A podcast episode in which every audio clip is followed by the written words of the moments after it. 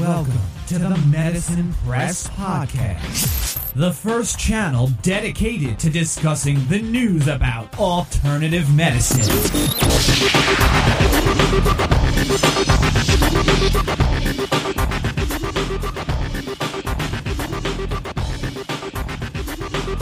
Elektrodenanlagen. Das ist das nächste Stichwort, beziehungsweise unser heutiges Stichwort zu einer neuen Episode vom Medizin Press in der Reihe der Mikrostromtherapie, beziehungsweise der Mikrostromanwendung. Wir haben ja die Reihe von 1 bis 10, Teil 1 mit Einleitung und Terminologie und wir sind heute schon bei Teil 8 und heute geht es um Elektrodenanlagen. Elektrodenanlagen, ja, wohl ein Mysterium in vielerlei Hinsicht, beziehungsweise von vielen Anwendern, gerade wenn man frisch dabei ist mit der Mikrostromtherapie. Und ich möchte gerne mein eine heutige Episode möchte ich sehr gerne beginnen mit einem Zitat. Und zwar ein Zitat aus Alice im Wunderland. Und im, ich lese das mal vor. Alice fragt die Katze, würdest du mir bitte sagen, welchen Weg ich einschlagen muss? Das hängt in beträchtlichem Maße davon ab, wohin du gehen willst, antwortet die Katze. Oh, das ist mir ziemlich gleichgültig, sagt Alice. Dann ist es auch einerlei, welchen Weg du einschlägst, meint die Katze. Hauptsache, ich komme irgendwo hin, ergänzt sich Alice. Das wirst du, wenn du nur lange genug gehst, sagt die Katze. Ich finde das Zitat sehr schön und sehr eindrucksvoll, weil es zeigt ähm, relativ oder erklärt eigentlich relativ schön, ja, was ist eigentlich die Zielsetzung? Denn mir fällt auf, bei vielen Bereichen oder vielen Anwendern ist es so, die Zielsetzung der einzelnen Anwendung oder vielleicht sogar der Anwendungsserie ist gar nicht so eindeutig definiert, nennen wir das mal. Natürlich gibt es irgendwo ein Ziel, das sagt der Patient, es tut weh und Aua soll weg. Aber grundsätzlich ist es natürlich so bei systemischen Anwendungen oder einer Anwendung, die wirklich ja nicht den Schmerz ja, überdeckt oder überlagert, sondern eigentlich vielmehr eine Regulation durchführt, ist natürlich die Fragestellung auch, ähm, ja, macht es denn Sinn, im sogenannten Copy-and-Paste-Verfahren zu arbeiten? Also Copy-and-Paste bedeutet, Sie haben vielleicht ein Mikrostromgerät X. Dazu gibt es eine Anleitung Y und in dieser Anleitung Y haben Sie diverse Anlagen für Klebeelektroden, diverse Anlagen für Klebeelektroden ähm, von Indikation Z1, was vielleicht die Schmerztherapie an sich ist, über ähm, die Indikation ähm, Z2, was ähm, vielleicht ein vegetativer Ausgleich ist oder ähnliches. Und da haben sie festgelegte Anlagen und Copy-and-Paste-Verfahren. Wäre jetzt zum Beispiel, wenn Sie sagen, gut, ich habe heute einen Patient, nehmen wir mal die Frau Müller. Die Frau Müller hat ein Problem, vielleicht ein Schmerz am Rücken, ja, und ähm, sie machen eine Elektrodenanlage, wie sie dort abgebildet ist. Und jetzt kommt ähm, drei Stunden später der Herr Schmidt. Der Herr Schmidt hat auch ähm, Schmerzen am Rücken und zwar eine ähnliches, äh, eine ähnliche Darstellung der Problematik, der Symptomatik, wie am Morgen auch die Frau Müller hatte. Und sie machen die gleiche Anlage und komischerweise ist der Effekt nicht der gleiche. Bei Frau Müller hat super funktioniert. Sie haben gesehen, dass ähm, sich die Beweglichkeit verbessert hat, dass der Schmerz weniger geworden ist und dass das Allgemeinbefinden sogar der Dame ähm, sich verändert hat. Ähm, aber bei Herrn Schmidt ist das nicht so. Herr Schmidt sagt, hm, ja, irgendwie geht's mir genauso wie vorher. Das heißt, Sie sehen auch in der funktionellen Bereich sozusagen kein, ähm, ja, keine Besserung der, der Situation drängt sich dann natürlich die Frage auf, woran liegt denn das jetzt? Ist das Gerät kaputt oder ist das, äh, funktioniert das Gerät nicht richtig? Ähm, oder ist vielleicht, ähm, hat der Patient, merkt er das vielleicht noch nicht, es geht ihm schon besser, aber er merkt es nicht oder er kann es nicht richtig definieren. Was ist jetzt sozusagen das Problem dabei. Und ja, so leid es mir tut, ähm, in meinen Augen gibt es bei genau solchen Sachen, und das sind Dinge, die ich wirklich sehr, sehr häufig erlebt und gesehen habe, gerade wenn wir über lokale und nicht globale Anwendungsarten sprechen, also die auch schon, sagen wir mal, gerade zu den Anfängen der Mikrostromtherapie in Deutschland aufgetreten sind. Ähm, das sind Fragestellungen, die oder, oder, oder Kritiken, die häufig kamen. Doch ähm, ist es mh, so, dass ich eigentlich sagen muss, an der Stelle, es gibt nur zwei Möglichkeiten hier.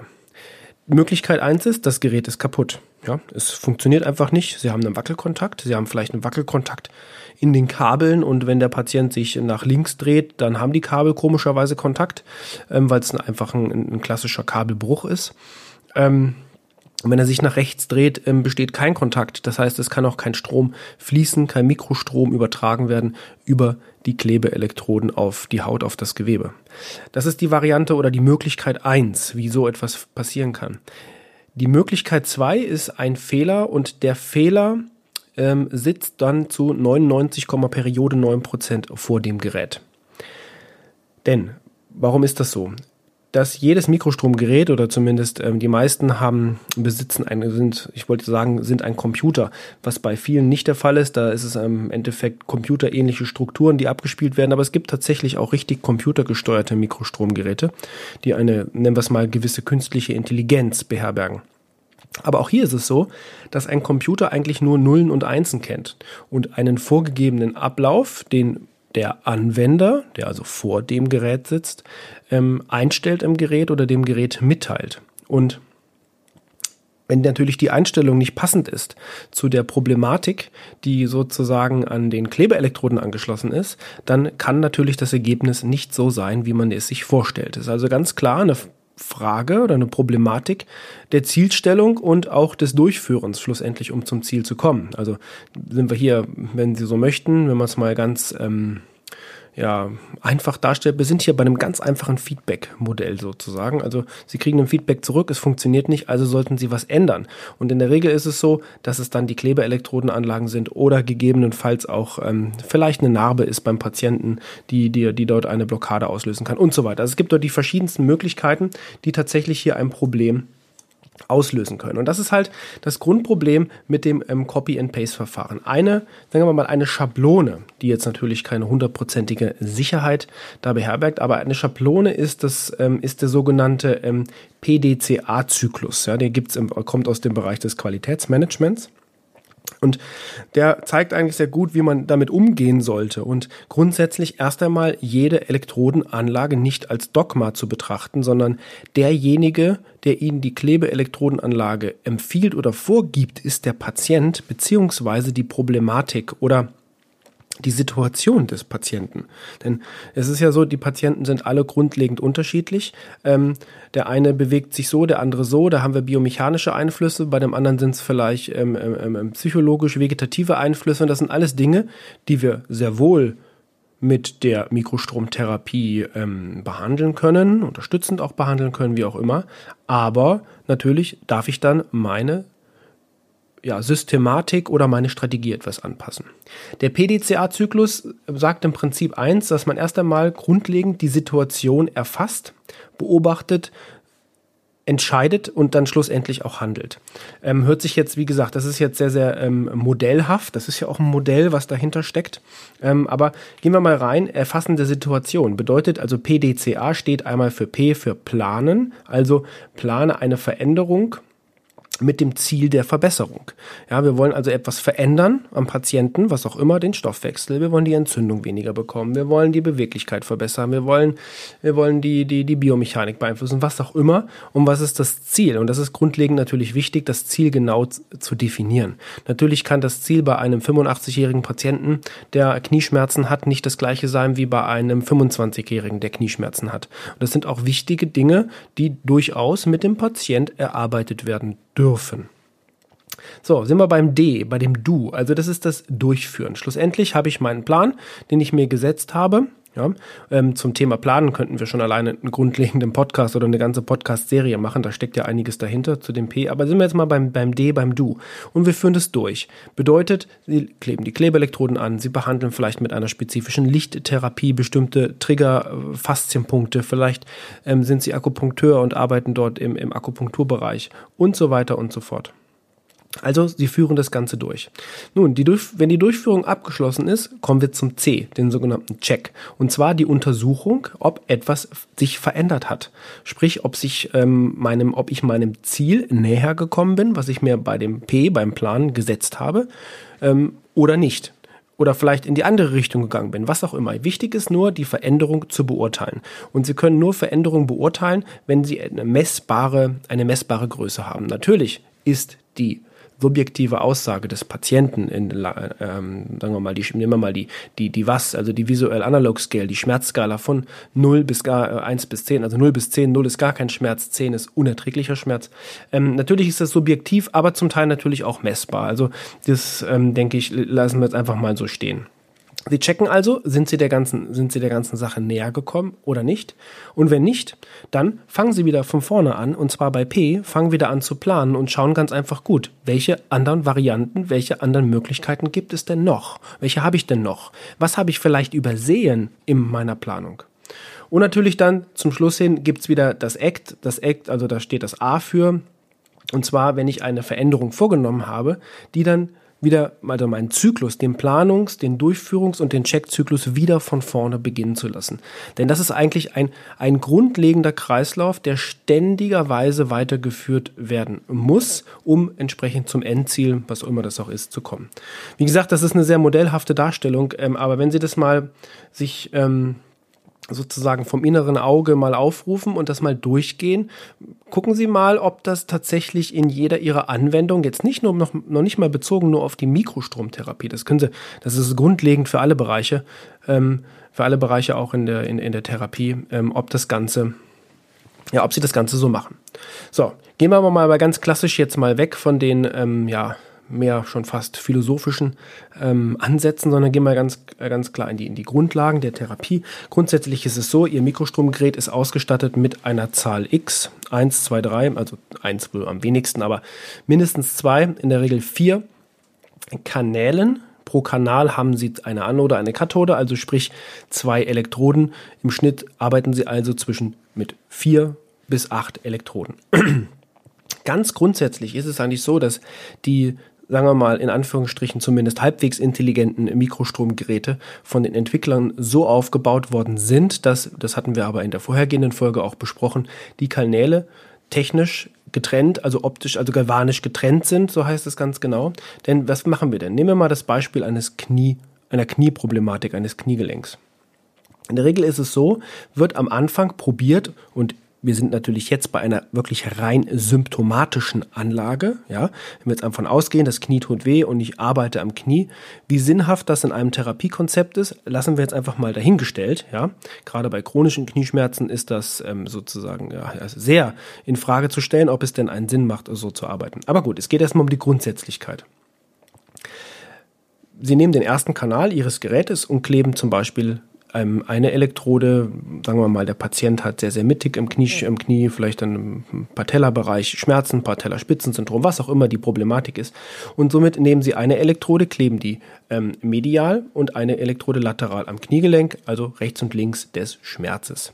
Das heißt, wenn Sie eine Linie ziehen würden von den beiden Elektroden, würde die Linie genau durch den Schmerzpunkt gehen und zwar horizontal. Jetzt nehmen Sie den nächsten Kanal, den zweiten Kanal Ihres äh, Mikrostromgerätes und kleben den aber nun vertikal durch das Schmerzgebiet, also wieder die gedachte Linie dabei. Bedeutet, Sie nehmen eins und kleben das vielleicht auf den Oberschenkel. Vielleicht suchen Sie sich auch schon einen speziellen Punkt dort am Oberschenkel, speziellen Muskel, einen Triggerpunkt, was auch immer.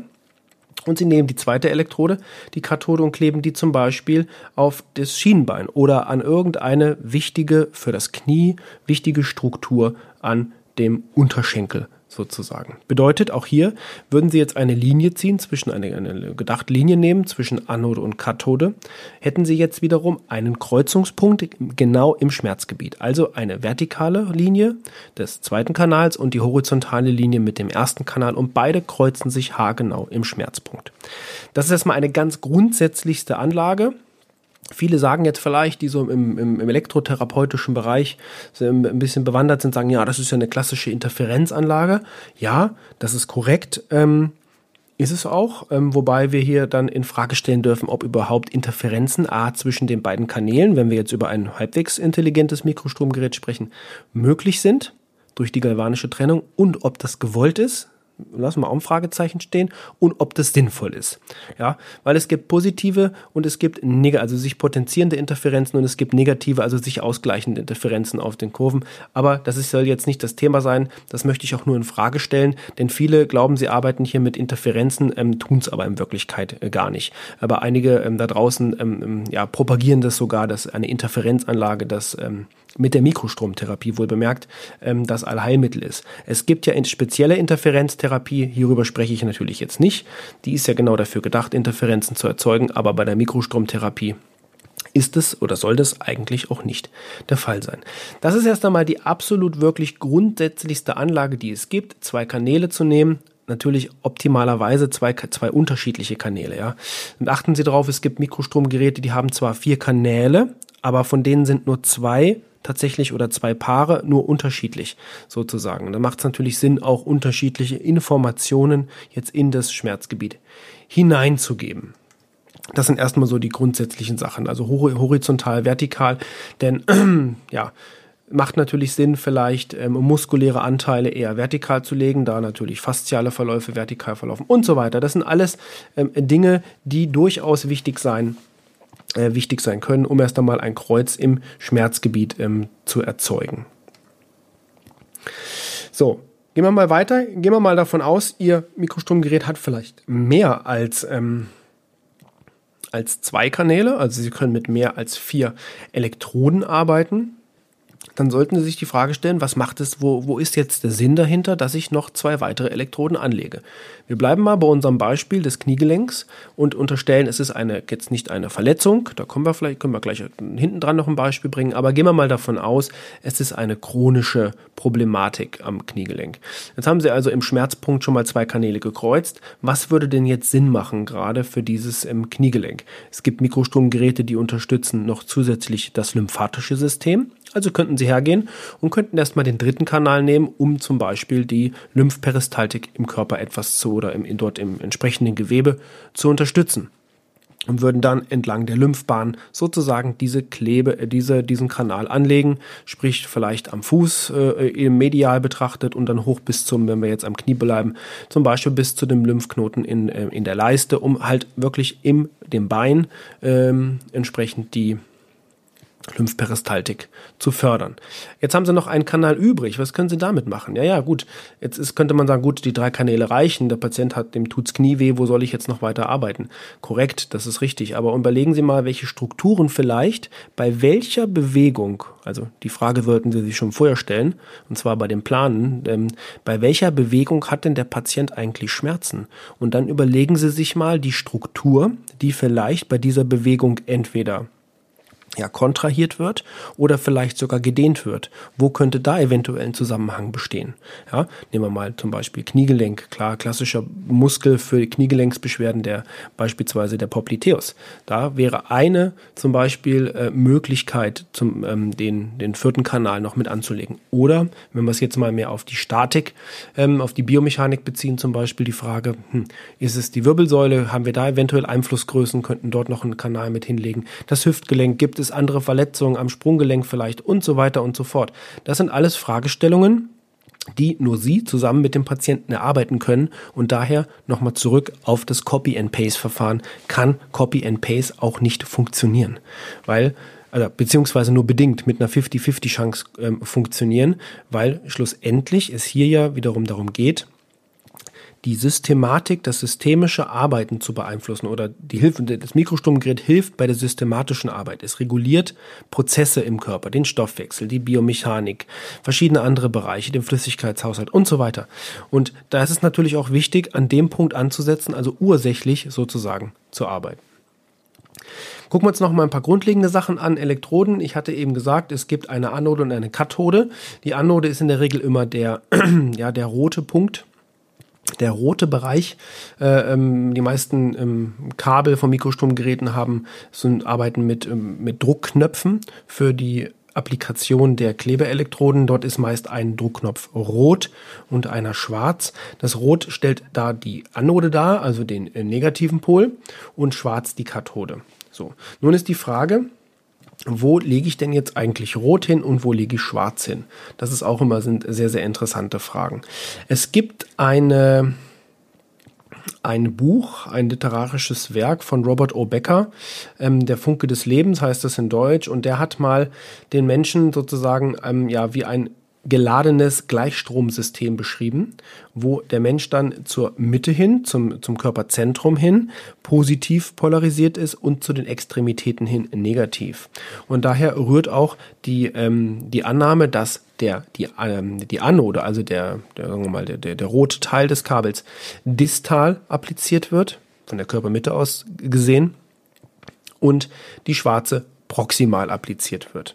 Das ist auch, wie gesagt, auf diesem Bereich korrekt. Ähm, wenn man sagt, okay, wir haben ein geladenes ähm, DC, also ein geladenes Gleichstromsystem als Menschen. Und natürlich, dann ist auch wichtig zu wissen, wie ist denn eigentlich die Stromflussrichtung, sprich die Polarität im Strom. Wissen Sie das bei allen Programmen, die Sie applizieren? In der Regel wissen Sie es nicht. Es ist auch vollkommen irrelevant, weil ich kann Ihnen aus der Praxis sagen, aus den, aus den Schulungsbereichen, aus der Praxis heraus, dass es ähm, keinen Unterschied macht, in welche Richtung Sie es anlegen, weil Sie müssten sonst eh ohnehin die Stromflussrichtung genau erkennen. Wenn Sie es natürlich manuell einstellen bei Ihrem Gerät, dann kennen Sie die Stromflussrichtung und dann können Sie das natürlich auch perfekt anwenden, das System. Oftmals wird in dem Zusammenhang auch das, ähm, ja, Energiesystem, also dem Meridiansystem mit angesprochen und wie, muss, müssen denn die ähm, ja, nur Anode und Kathode dort geklebt werden, bezogen, bezogen auf Fülle und Leere eines Organs. Ähm, ja, das sind halt, wie gesagt, immer grundsätzlich ist die Fragestellung, was wollen Sie erreichen und wie wollen Sie es erreichen? Mit dem Wie meine ich, wie ist denn eigentlich die Stromflussrichtung bei dem jeweiligen Programm? Also grundsätzlich ist es so, rot distal, schwarz proximal, also ähm, die Anode distal und die Kathode proximal, aber bei ähm, Mikrostromgeräten, die auch eine nehmen wir es mal Diagnostik oder ein Messverfahren haben, die pendeln sich sowieso automatisch ein und verändern die Stromflussrichtung genau so, wie es auch nötig ist. Ja, das meine ich dann auch ein bisschen in Bezogen auf die ja, jeweilige ähm, Intelligenz dabei des entsprechenden Gerätes oder des ähm, Programms, was dort läuft. Ich möchte noch mal zum Abschluss jetzt auch eingehen auf die Fragestellung und die werde ich aber offen lassen müssen. Die kann ich auch gar nicht direkt Ihnen beantworten, weil das schlussendlich auch eine persönliche Einstellung ist. Ob es denn Sinn macht, eine lokale Elektrodenanlage zu machen, bedeutet also auf das Symptom bezogen, oder ob es mehr Sinn macht, eine ja, globale Elektrodenanlage zu machen. Ähm, wenn wir das mal so ein bisschen gegen geistig mal eine Tabelle zeichnen, gegenüber links haben wir in dem Bereich der lokalen Anlage, rechts den der globalen Anlage. So wäre der erste Bullet Point bei der lokalen Anlage natürlich, dass wir eine direkte Einflussnahme auf das lokale Gewebe haben. Wo macht das Sinn? Natürlich bei traumatischen Sachen, bei postoperativen Sachen, also wo es wirklich darum geht, lokal, wenn der Patient kommt, hat eine Fraktur und Sie möchten die Fraktur beeinflussen, dann macht es natürlich Sinn, dort wirklich lokal zu arbeiten. Heißt nicht, dass es keinen Sinn macht, auch dort noch global ähm, ähm, zu kombinieren. Also natürlich hat ein Trauma auf den Körper, sei es jetzt ein wirkliches Trauma, eine Verletzung oder auch ein postoperatives, also eine Operation ist ja auch ein Trauma, auch Einflüsse auf das gesamte System. Und da reagiert ja unser Körper gerade über das fasziale System sehr, sehr feinfühlig. Also deswegen sagte ich ja auch, ich lasse die Fragestellung offen, ob es das eine mehr oder das andere mehr Sinn macht. Gucken wir uns jetzt mal die andere Seite an. Wir gucken uns die globale Elektrodenanlage an. Was macht dort Sinn? Naja, wir haben erst einmal natürlich eine, nennen wir es mal in Anführungsstrichen. Ich bin eigentlich nicht so ein Freund dieses Wortes der ganzheitlichen Therapie, ja? weil ganzheitlich ist so eine Nominalisierung, hm, also die Ganzheitlichkeit, eine Nominalisierung, die ähm, ja wo eigentlich jeder so ein bisschen was anderes drunter versteht. Ja, aber gut. Ähm, was natürlich wichtig ist bei der globalen Elektrodenanlage, es lässt sich hervorragend kombinieren mit manualtherapeutischen oder osteopathischen Techniken und wir haben dort auch eine natürlich viel, viel größere ähm, Wahrscheinlichkeit der ursächlichen Therapie. Aber auch hier wieder natürlich die Einschränkung. Ähm, es wäre auch zu einfach, wenn es so wäre. Es macht eigentlich oder ist es in der Regel nicht so, dass sie einfach nur eine Elektroden in einem ganzheitlichen System anlegen und den Patienten liegen lassen und hinterher ist alles gut. Nein, sondern da geht es natürlich auch wirklich darum, mit dem Patienten zusammen ähm, das, an dem Ziel, an dem therapeutischen Ziel zu arbeiten. Wie gesagt, wir lassen mal die Frage, was jetzt besser ist, in einigen Fällen offen oder auch, ähm, ja, wir lassen es mal einfach so offen stehen ähm, und gehen mal noch einen Schritt weiter, den ich allerdings hier nur mal kurz anreißen möchte, der Vollständigkeit halber, dass es nicht ähm, vergessen wird. Das ist nämlich die Arbeit äh, mit basischen Wickeln zum Beispiel oder basischen Bädern. Also meine ich jetzt kein Vollbad, sondern ein Teilbad, wo Sie eine Schüssel haben, dort ein Wasser ähm, reinmachen, angenehm für den Patienten von der Temperatur her. Nehmen wir mal so eine Handwasch oder so eine, ja, so eine Abspülschüssel, so eine kleine, wo sozusagen die untere Arme reinpassen und rühren dort jetzt ein basisches Salz hinein und packen jetzt einen Teil der Elektroden in das Wasser hinein und die anderen kleben sie sozusagen auf dem Patienten. Bedeutet, dass das gesamte Wasser, das gesamte Bad wird eine große Elektrode und das basische Salz sorgt natürlich auch noch gleichzeitig dafür, dass die Leitfähigkeit erst einmal des Stroms im Wasser selbst ähm, sich dramatisch verbessert, aber dass auch gerade Ausleitungs- und Entgiftungsprozesse da sehr stark angeregt werden. Also das ist eine Variante, eine Kombinationsmöglichkeit. Die andere ist natürlich, dass sie wirklich tatsächlich mit klassischen Wickeln arbeiten, auch hier Basenwickeln ähm, arbeiten. Der Patient, der also sozusagen dann ja entweder Ganzkörper, also natürlich wird der Kopf ausgespart, oder auch nur Teilkörperwickel eingewickelt und es werden ein Teil Elektroden in den Wickel hineingepackt und der, die Gegenelektrode wird sozusagen auf die Haut des Patienten geklebt, aber darf nicht mit dem Wickel in Kontakt kommen, weil sonst würde natürlich der basische Wickel leitet elektrischen Strom natürlich genauso hervorragend gut, fast wie das basische Bad, das zuvor genannte. Und wenn ähm, natürlich jetzt Anode und Kathode beide den Wickel berühren, von einem Kanal jeweils jedenfalls, würde der Strom über den Wickel einfach abfließen. Also macht es, ist es wichtig, einen Wickel, äh, eine ein Pol kommt in den Wickel hinein, in der Regel ist das die Anode, der rote, und der andere kommt auf die Haut des Patienten. Bei einem Ganzkörperwickel zum Beispiel Schulterbereich. Ähm, das Ganze könnten Sie noch covern, eventuell mit einer, mit, mit, mit ein bisschen Folie, damit wirklich auch der Wickel nicht an diese Elektrode dann drankommt, damit tatsächlich der gesamte Strom sich erst einmal in dem gesamten Wickel, in dem basisch gut leitenden Salzwickel sich ausbreitet und dann erst auf den Körper, über den Körper zu seinem Gegenpol fließen kann. Äh, das sind sehr, sehr interessante und gibt wirklich ganz tolle Effekte, gerade was Ausleitungssachen betrifft, Entsäuerungssachen betrifft, können Sie noch mit so einem Body Wrap äh, noch zusätzlich, also es gibt die verschiedensten Kombinationsmöglichkeiten dazu. Ist natürlich sehr, sehr aufwendig, ähm, weil wir haben die Wickel, die müssen wieder gereinigt werden. Da sind teilweise diese basischen Teilbäder, speziell zum Beispiel bei Rheumatikern oder Gichtpatienten, oftmals ein bisschen ja, bequemer ähm, in der Anwendung und können dort ähm, auch sehr, sehr tolle Effekte erzielen. Ja, damit bin ich jetzt auch am Ende dieser Episode, Episode 8 der Mikrostromreihe. Episode 8 von insgesamt 10 äh, Teilen. Ähm, ich hoffe, es hat Ihnen wieder gefallen. Sie haben ein paar Neuigkeiten bekommen, ein paar neue Dinge gelernt. Ähm, wenn Ihnen etwas auf der Seele brennt, was Sie noch gerne äh, wissen möchten, dann kontaktieren Sie mich einfach. Ähm, wenn Ihnen diese Episode gefallen hat, dieser Podcast gefallen hat, dann bewerten Sie uns doch bitte dort, wo Sie uns hören, bei iTunes oder bei SoundCloud oder wo auch immer.